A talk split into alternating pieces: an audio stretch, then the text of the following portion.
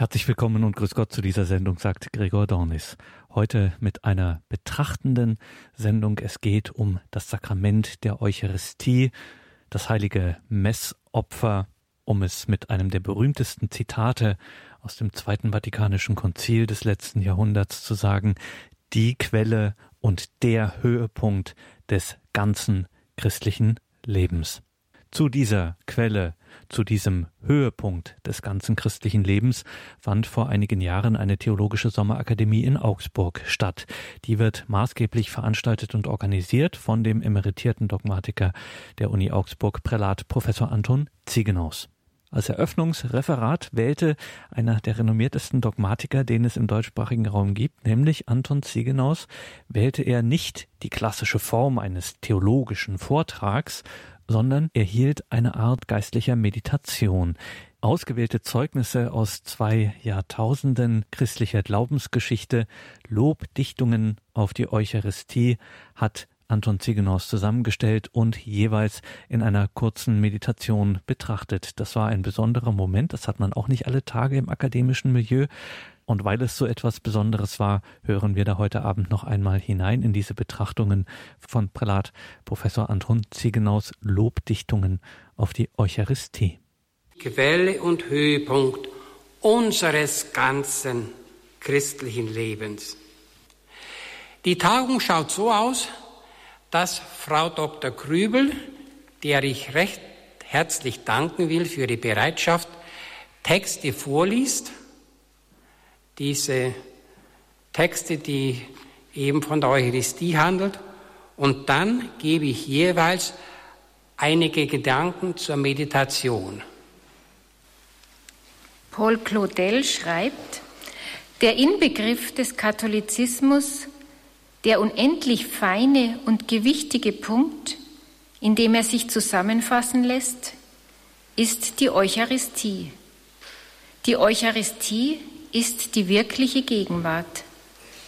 Das heißt, dass Christus nicht nur in unserem Denken für uns gegenwärtig ist, in unserem Herzen und in unserer Vorstellung, sondern dass er leibhaftig hier ist, genau wie in den Tagen von Galiläa, aber auf noch wesentlichere und intimere Weise. Dank der Eucharistie können wir wirklich jenen Satz wiederholen, der sonst empörend und unverständlich wäre. Aber ich sage euch die Wahrheit. Es ist gut, dass ich hingehe, denn er verlässt uns nicht.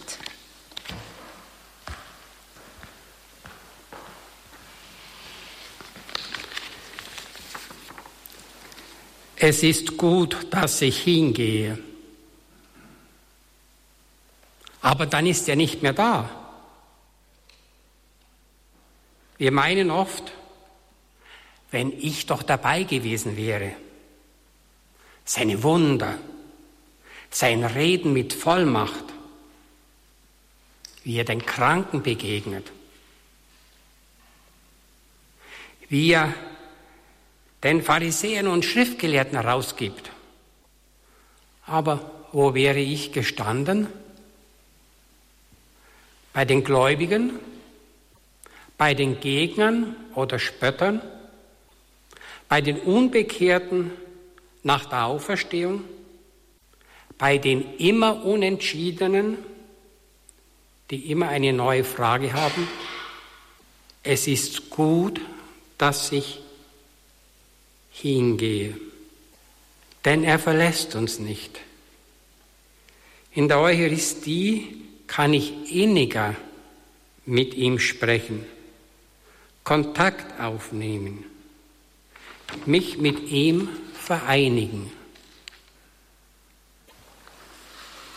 Der zweite Text ist von der seligen Anna Schäffer. Wenn mir jemand die Wahl ließe, entweder ganz gesund zu sein und alle nur erdenklichen irdischen Freuden zu genießen und keine heilige Kommunion empfangen zu dürfen. Oder Tag und Nacht die bittersten Schmerzen ohne jeden Schlaf zu erdulden, aber alle Tage die heilige Kommunion empfangen zu dürfen. so würde ich mit größter Liebe das Letztere wählen. Denn kein irdisches Leiden vermag hinzuwiegen, was ich im Herzen leiden müsste, wenn mir die heilige Kommunion entzogen wäre.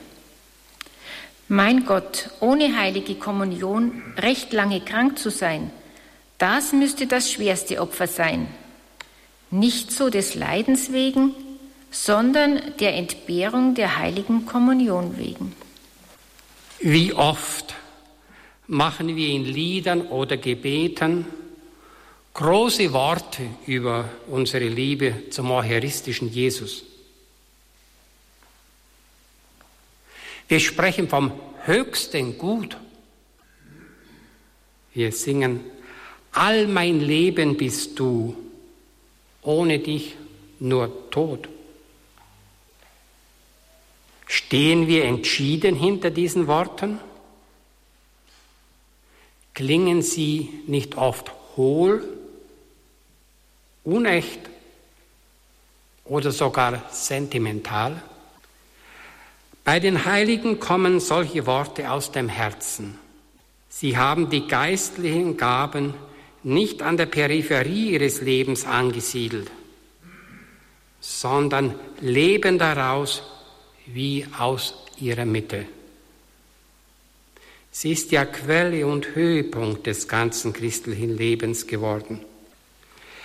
Bei Anna Schäffer, die zwischen 1901 als sie in kochende Lauge gefallen war und 1925, ihrem Todesjahr, die schmerzvollsten Operationen und Leiden als Sühne angenommen und durchgetragen hatte.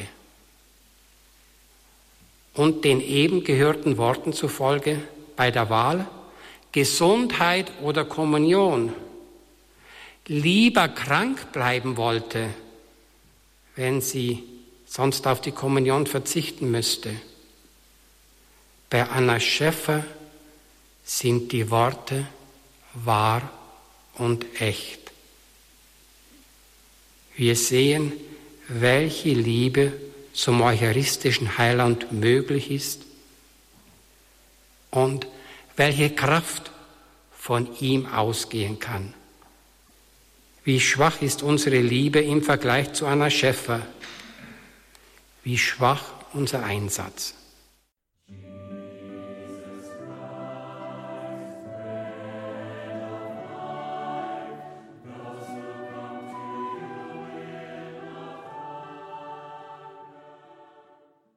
Ein Text von Thomas von Kempen. Welche Blindheit und Härte des menschlichen Herzens dass man eine so unaussprechliche Gabe nicht höher würdigt und im täglichen Umgang mit ihr sogar unachtsam wird. Würde nämlich dieses heilige Sakrament nur an einem Orte gefeiert und nur von einem Priester in der Welt konsekriert, mit welcher Sehnsucht, glaubst du, würden die Menschen nach jenem Ort und zu dem Priester Gottes hinziehen, um die Feier der göttlichen Geheimnisse zu sehen. Nun aber sind viele zu, zu Priestern bestellt und Christus wird, wird an vielen Orten geopfert, damit die Gnade und Liebe Gottes zu den Menschen umso größer erscheine, je weiter die heilige Kommunion über den Erdkreis verbreitet ist.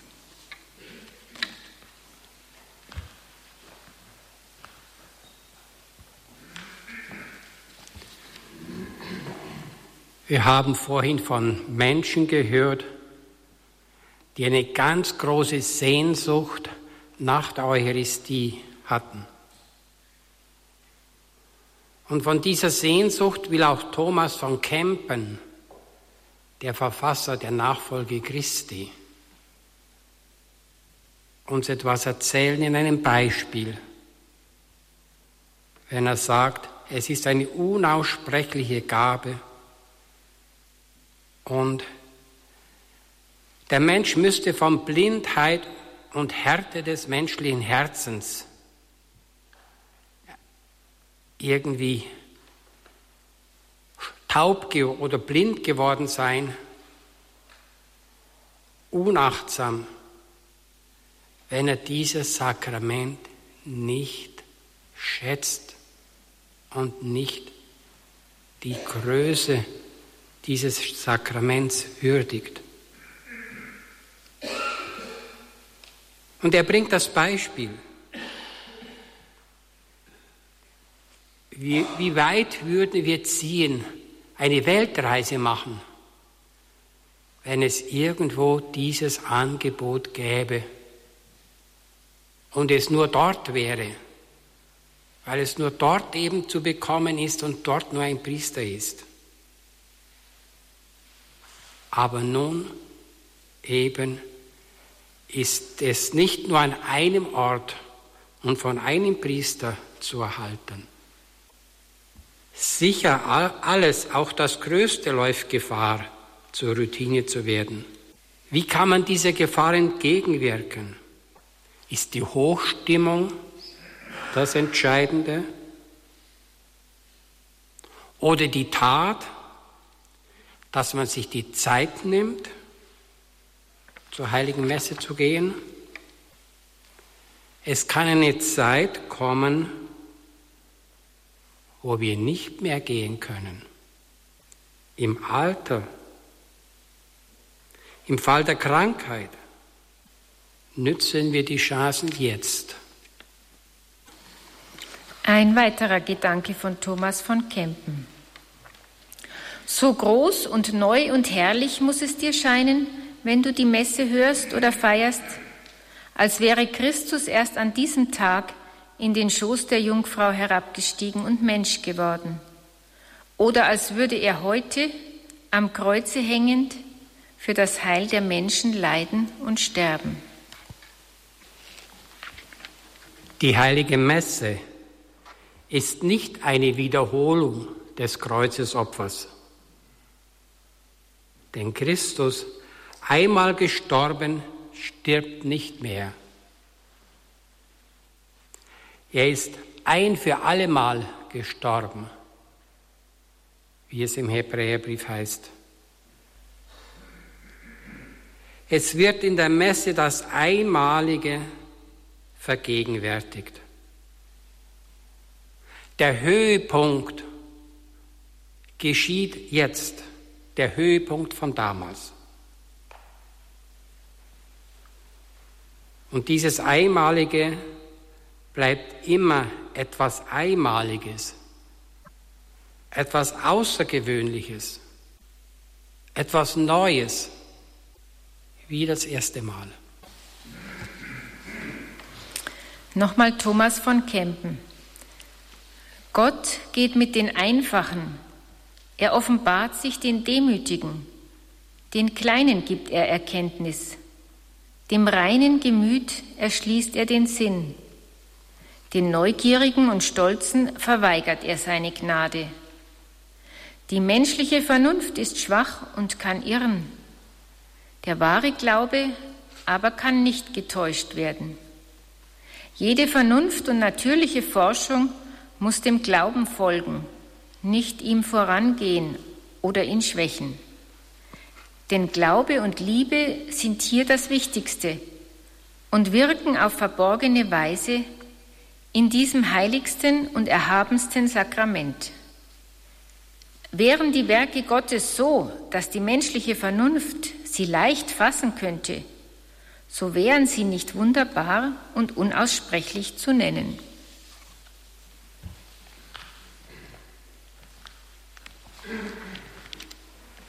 Nicht theologisches Studium und scharfes Nachdenken erfasst das Geheimnis der Eucharistie. Es bleibt der Vernunft verschlossen. Demütiger Glaube und offene Liebe führen an das Mysterium heran. Wie Anna Schäffer oder die Japanerin Nakamura zeigten. Gott gibt so, dass der Demütige ihn empfangen und aufnehmen kann. Gott gibt so, dass jeder unabhängig von seiner Intelligenz ihn ganz und tief und voll Liebe empfangen und umfassen kann.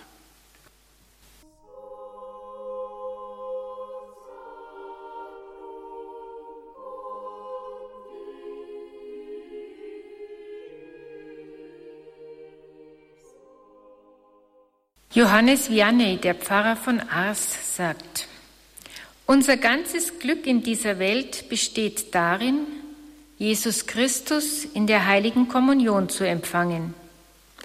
Wenn wir die Größe des Glücks begriffen, das uns beim Empfange Jesu Christi zuteil wird, würden wir uns beständig bemühen, es zu verdienen. Es scheinen wieder große Worte zu sein wenn es heißt, unser ganzes Glück in dieser Welt besteht darin, Jesus Christus in der heiligen Kommunion zu empfangen. Wenn Jesus Christus Gottes Sohn ist und des Menschen Herz unruhig ist, bis es seine Ruhe findet in Gott, dann ist objektiv betrachtet, das heißt wirklich, die Gemeinschaft mit Christus das unüberbietbare Glück. Jedoch möchte das Glauben noch in ein Schauen übergehen. So heißt es in dem bekannten Hymnus des Thomas von Aquin. Jesus, den verborgen jetzt mein Auge sieht, stille mein Verlangen, das mich heiß durchglüht. Lass die Schleier fallen einst in deinem Licht, dass ich selig schaue, Herr, dein Angesicht. Und ein anderes Gebet aus dem Gotteslob heißt, du unser Glück in dieser Zeit, die Sonne unserer Ewigkeit, in dir erstrahlt der Gottheit Schein, lass uns mit dir verherrlicht sein. Sicher, der Glaube will ins Schauen übergehen, aber der Glaube kann schon hier eine ganze Erfüllung sein. Das ganze Glück besteht in der heiligen Kommunion. So der Pfarrer von Aas. Und ich glaube, es ist nicht ein sentimentales oder gedankenlos hingesprochenes Wort. Es kam aus seinem Herzen und es ist wahr. Johannes Chrysostomus, gestorben im Jahr 403, sagt, was die Engel mit Zittern sehen und ohne Furcht nicht anzublicken wagen, weil Blitze davon ausgehen, damit werden wir gespeist, damit vereinigt, sodass wir mit Christus ein Leib und ein Fleisch werden. Was die Engel mit Zittern und ohne Furcht nicht anzublicken wagen, das könnte doch bei uns Angst hervorrufen. Aber Ängstlichkeit ist nicht gemeint, wohl aber Ehrfurcht. Das eucharistische Mahl ist ein heiliges Mahl.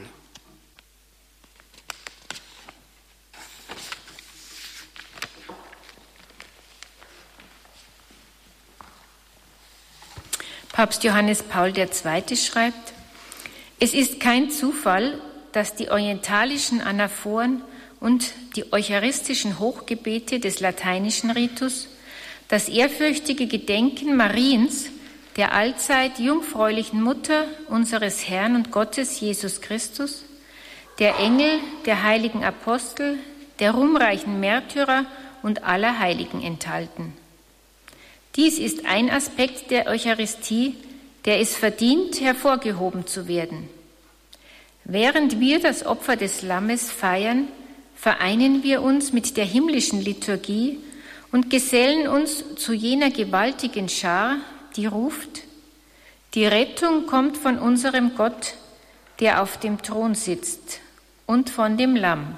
Offenbarung 7.10. Die Eucharistie ist wirklich ein Aufbrechen des Himmels, der sich über der Erde öffnet. Sie ist ein Strahl der Herrlichkeit des himmlischen Jerusalems, der die Wolken unserer Geschichte durchdringt und Licht auf unseren Weg wirft. Die Eucharistie, so sagt Papst Johannes Paul II. in seiner Enzyklika, die Eucharistie ist wirklich ein Aufbrechen des Himmels, der sich über die Erde öffnet. Im fünften Kapitel der Offenbarung des Johannes wird die himmlische Liturgie geschildert.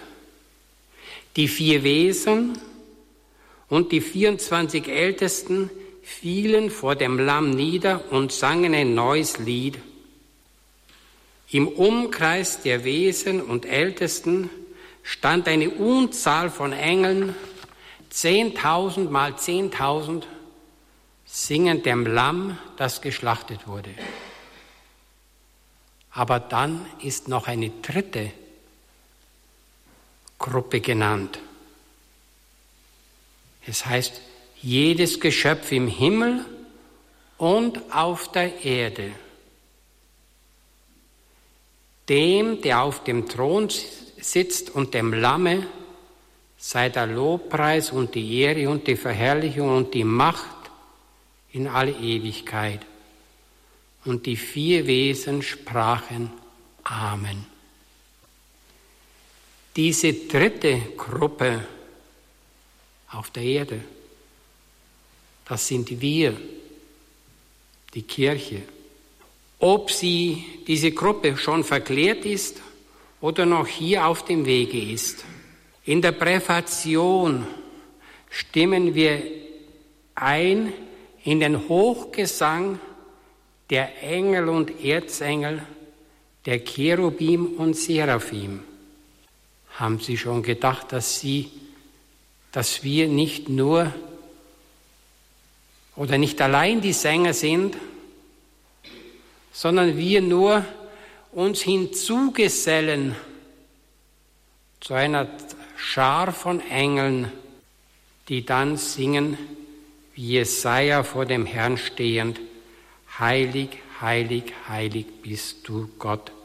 Himmel und Erde sind von deiner Herrlichkeit erfüllt. Bedenken wir, der Himmel bricht auf. Bedenken wir die Gegenwart der Engel und nehmen wir so teil, dass die Engel unsere Gegenwart aushalten können. Zum Schluss eine Art Hymnus von Louis de Leon aus dem 16. Jahrhundert. Ist's Brot, was ich hier sehe? Wie kann es wären? Wie wird es nicht vermindert durchs Genießen? Ist's Gott? Wie kann es den Geschmack des Süßen, den Anblick wahren Brotes mir gewähren? Ist's Brot? Wie darf anbetend ich's verehren? Ist Gott? Wie kann ihn enger Raum umschließen? Ist's Brot? Wie sättigt mich so kleiner Bissen? Ist's Gott? Wie darf ihn sein Geschöpf verzehren? Ist's Brot? Wie kann's von Sündendruck entlasten? Ist's Gott? Wie kann geteilt er vor mir liegen? Ist's Brot? Wie füllt's die Seele so mit Wundern? Ist's Gott? Wie kann ich sehen ihn und tasten? Ist's Brot? Wie ist's dem Himmel dann entstiegen? Ist's Gott? Wie sterb ich dann nicht vor Verwundern? Das wunderbare Rätsel auf dem Altare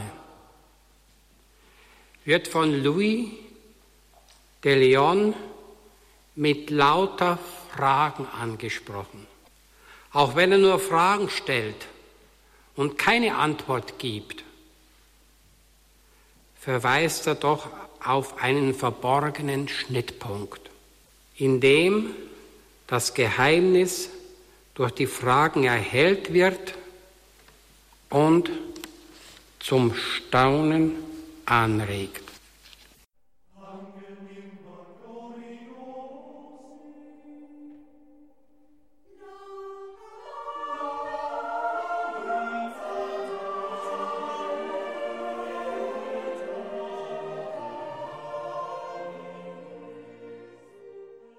In der heutigen Credo-Sendung hörten Sie Anton Ziegenaus. Der emeritierte Dogmatiker an der Universität Augsburg hielt vor einigen Jahren bei einer theologischen Sommerakademie einmal Betrachtungen über Lobdichtungen auf die Eucharistie, haben wir heute noch einmal hineingehört. Das Ganze kann man natürlich nachhören auf horeb.org beziehungsweise in der Radio Horeb App. Vor allem kann man das Ganze auch ausführlich und noch ergänzt und erweitert nachlesen in den Schriften, die es von der Theologischen Sommerakademie in Augsburg gibt. Schauen Sie dazu in die Details zu dieser Sendung im Tagesprogramm auf horeb.org oder in der Radio Horeb App. Dort finden Sie einen entsprechenden Link. Das sage ich deswegen so ausführlich an, weil diese Schriften tatsächlich von der Theologischen Sommerakademie in Augsburg als PDF kostenlos zur Verfügung stehen im Netz. Alle Bände der vergangenen Jahre sind kostenlos abrufbar im Netz auf der Homepage der Theologischen Sommerakademie Augsburg und da sind ganz viele ganz wertvolle Beiträge dabei. Also das eine herzliche Empfehlung. Vielleicht möchten Sie ja auch bei der diesjährigen Sommerakademie mit dabei sein. Nur zu, auch das haben wir verlinkt. Ende September, in vier Wochen, findet sie wieder statt. 30. September bis 3. Oktober. Und wir haben nach diesem geistlichen Beitrag nur noch etwas Zeit für eine kleine, besondere Katechese zum Sakrament der Eucharistie. Gehalten hat diese Katechese Dekan Bernhard Hesse aus Kempten. Was feiern wir eigentlich im Sakrament des Altares? Was widerfährt uns hier in diesem besonderen Sakrament der Eucharistie? Dekan Bernhard Hesse. Liebe Schwestern und Brüder im Herrn, wir haben schon die Sakramente der Taufe und der Firmung behandelt und nun kommen wir im Katechismus ab der Nummer 1322 zum Sakrament der Eucharistie, die ja für uns in unserer katholischen Kirche insbesondere zu eine überragende Bedeutung einnimmt. Papst Johannes Paul II. hat eine seiner Enzykliken mit der Überschrift versehen Ecclesia de Eucharistia, die Kirche kommt, stammt von der Eucharistie. Also ohne Eucharistie keine Kirche und damit ist sie geradezu Quelle und Höhepunkt des kirchlichen Lebens, wie es das Zweite Vatikanische Konzil zum Ausdruck gebracht hat. Aus ihr entspringt geradezu das gesamte Leben der Kirche und damit auch jedes einzelnen Gläubigen. Nun, ich werde jetzt in dieser Lehre heute zunächst einmal nur mich mit der Eucharistie in ihrem in ihrer äußeren Form beschäftigen, in ihrer Materie sozusagen, und dann mit verschiedenen Namen, die die Kirche ihr gegeben hat um mich so dann dem Wesen der Eucharistie mehr anzunähern. Wenn wir von der Eucharistie sprechen, dann haben wir ganz praktisch erst einmal Brot und Wein vor Augen. Diese beiden Elemente hat Jesus auserwählt, dieses Sakrament darzustellen. Das ist sicher nicht Zufall. Zunächst einmal schließt diese Wahl unmittelbar an das Pascha-Fest an, das Fest, in dem sich das Volk Israel Jahr für Jahr auf besondere Weise an die Befreiung aus Ägypten erinnert. Es sind also von ihrer Herkunft her schon die Elemente der Befreiung, denn das Brot im Paschafest war das ungesäuerte, das schnell gebacken worden ist, weil das Volk Israel hastig aufbrechen musste, um sozusagen schnell aus Ägypten herauszukommen, um schnell dem Befreiungsakt Gottes Folge zu leisten.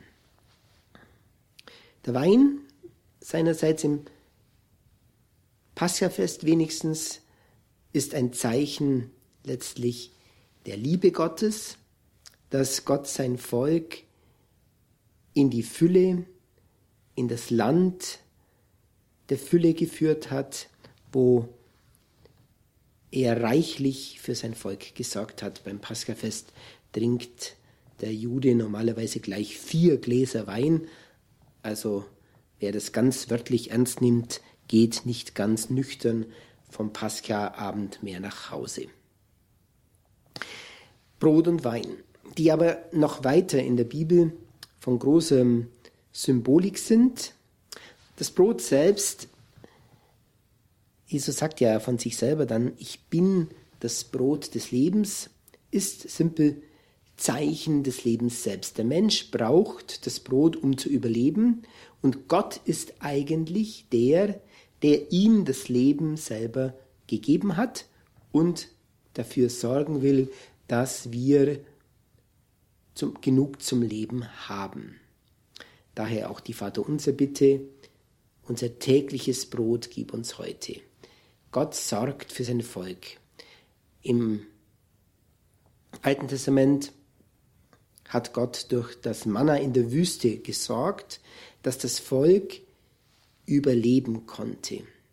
Hinter diesem Sorgen steht die Vorstellung auch, dass Gott in seiner Liebe ständig alles dem Menschen geben möchte, was er braucht. Lediglich braucht der Mensch dann die Offenheit, die Gaben Gottes zu empfangen, sich auf sie hin auszurichten, sie in sein Leben hereinzulassen. Brot ist also Bild des Lebens. Der Wein ist auch im Neuen Testament besonders Bild der Fülle. Wenn wir an das Wunder von Kana denken, hat Jesus eben das Wasser in eine Unmenge von Wein verwandelt. Zeichen der Fülle, der Freude. Er will, dass wir Menschen auf dieser Erde nicht nur das Nötigste haben, sondern dass wir zum Nötigsten immer eine Überfülle an Grund zur Freude haben, dass er das Beste für uns will. Auch beim Brot kennen wir ja gleich mehrere Überlieferungen der Brotvermehrung, wo auch diese Fülle zum Ausdruck kommt. Jesus ist in der Lage, in einer Überfülle dem Menschen mit seiner Nahrung, mit seinem Trank, mit seiner Speise zu beschenken. Also schon allein an der Materie sehen wir, welcher große Inhalt sich da anzeigt. Nun, dabei bleibt natürlich das Sakrament der Eucharistie nicht stehen. Das Entscheidende ist natürlich das letzte Abendmahl, von dem es auch seinen ersten, vielleicht auch ältesten Namen bekommen hat, das Mahl des Herrn, das Jesus mit seinen Jüngern vor seinem Leiden und Tod gefeiert hat. Und indem er diesem Brot und dem Wein, das im Rahmen des Pascha-Festes auf dem Tisch bereitet war, einen neuen Inhalt gibt, ja, es unmittelbar verwandelt und neu benennt. Das ist mein Leib, der für euch hingegeben wird. Das ist der Kelch des neuen Bundes, mein Blut, das für euch vergossen wird.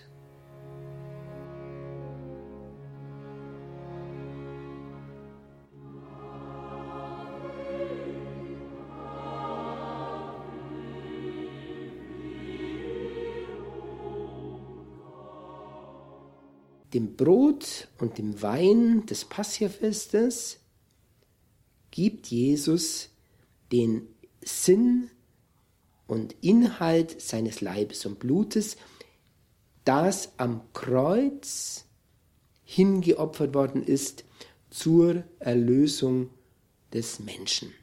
So wie im Passafest Israel aus Ägypten befreit wird, so wird im Opfer Jesu am Kreuz der Mensch aus der Hand des Bösen, aus der Hand der Sünde, aus der Hand des Todes befreit.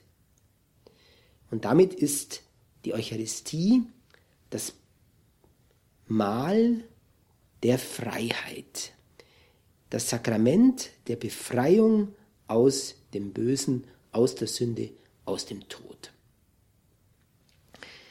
Diese Deuteworte haben eine Radikalität in sich, die für uns Menschen unvorstellbar ist. Jesus kommt ja an anderer Stelle im Johannesevangelium ausführlich auf den Inhalt zurück. Er meint wirklich, dass in diesem Brot wir nun sein Fleisch essen und in diesem Wein nun sein Blut trinken. Das heißt, dass wir sein Kreuzesopfer unmittelbar nicht nur sehen, nicht nur erleben, sondern geradezu in uns hinein essen und trinken, dass wir mit ihm und in ihm leben, mit ihm vereinigt werden. Jesus geht es in der Eucharistie darum, seine Jüngerinnen und Jünger mit sich am Kreuz und mit sich in seinem Sieg am Kreuz durch die Auferstehung zu verbinden. Wenn er Brot und Wein ausgewählt hat, dann deswegen, weil sie uns leicht verfügbar sind, um überall, wo wir nach dem Gebot der Kirche und seinem eigenen Vorbild dieses Sakrament feiern, dass wir überall dieses Kreuzesopfer Jesu vergegenwärtigen können und damit die Macht der Befreiung, die in ihm steckt. Damit sind wir schon beim innersten Wesen. Die Eucharistie heißt ja eigentlich wörtlich Danksagung. Vom Griechischen her abgeleitet eigentlich von den Worten, die wir auch zu Beginn der Präfation in jeder Messe hören. Lasset uns danken dem Herrn, unserem Gott. Das ist würdig und recht. Dieser Akt des Dankens war schon im alttestamentlichen Paschafest enthalten und es bezieht sich eigentlich darauf, dass wir dem Vater danken, dass er uns seinen Sohn geschenkt hat im Heiligen Geist und uns darin von seinen, von der Sünde, vom Bösen, vom Tod erlöst hat. Es ist also das Sakrament der Befreiung und damit gleichzeitig der Dankbarkeit über diesen Akt der Erlösung, den der Vater uns schenkt. Wir essen die Erlösung von Sünde, Tod und Bösen. Gleichzeitig hat es von Anfang an auch den Akt des Brotbrechens bei der Eucharistie gegeben, schon auch im Paschafest, als Zeichen, dass dabei einmal etwas gebrochen wurde, damit viele davon leben können. Das Teilen, schon in der Brotvermehrung wird dies deutlich, drückt aus, dass das, was Jesus hier an sich bricht, sein Leib für alle reicht. Dass das immer etwas ist, was auf andere übergehen will, was viele Menschen in das Heil, in die Erlösung einbezieht. Wenn wir also Messe feiern, dürfen wir immer verstehen, dass der Leib Jesu, den ich empfange, für viele fruchtbar werden will. Messe ist immer ein Ereignis, wo Gott selbst durch mich hindurch ganz viele berührt. Das ist auch ihr Wert, das ist ihre Macht, das ist ihre Stärke für uns. Wir können mit der Messe unwahrscheinlich in unsere Umgebung hineinwirken, gerade auch in unserem Eukos, in unserem Lebensumfeld. die Sorgen und Nöte unserer Mitmenschen müssen vor allem in das Kreuzesgeschehen, in der Messe hinein, dann kann Jesus es verwandeln, so wie er Brot und Wein verwandelt. Die Eucharistie ist also für uns wahre Quelle und Höhepunkt unseres ganzen Lebens, weil in ihr das Stärkste enthalten ist, was Gott je an dieser Welt getan hat. Das, sein Opfer am Kreuz, mit dem er die eigentlichen menschenwidrigen Mächte ein für allemal gefesselt hat. Tod, Sünde, Böses. All das Tote, all das Sündige, all das Böse will letztlich uns fesseln und kann es jetzt aber nicht mehr. Wir können es umgekehrt jetzt nämlich unter das Kreuz auf den Altar stellen und Jesus zerstört es von innen her und gibt uns die Möglichkeit, in einer großen Freiheit all diesen Mächten ohne Angst zu begegnen und anderen zu helfen, sie auch zu überwinden. Deswegen möchte ich euch auch als Wort des Lebens für die kommenden Wochen das Wort mitgeben, das er da im Johannesevangelium ganz einfach seinen Jüngern mitgegeben hat. Ich bin das Brot des Lebens.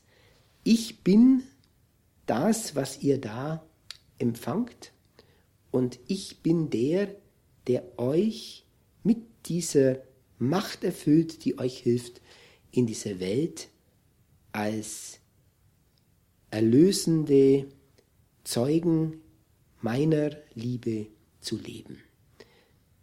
So bitte ich wieder um den Segen Gottes. So segne und behüte euch der mächtige und gütige Gott, der Vater und der Sohn und der Heilige Geist. Amen. Amen. Gelobt sei Jesus Christus in, in Ewigkeit. Ewigkeit. Amen.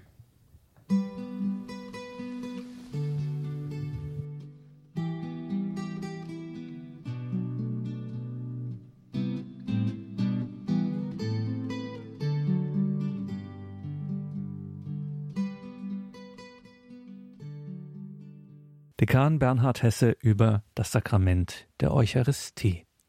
Damit geht unsere heutige Credo-Sendung zu Ende. Danke Ihnen allen, liebe Hörerinnen und Hörer, fürs Dabeisein, für Ihre Verbundenheit mit Radio Horeb, dass Sie diese Gebets- und Glaubensgemeinschaft, dieses gemeinsame Auf dem Weg sein, dieses gemeinsame Leben mit Gott bei Radio Horeb, dass Sie das durch Ihre Spende, durch Ihr Gebet möglich machen. Danke für jede geistliche und materielle Unterstützung.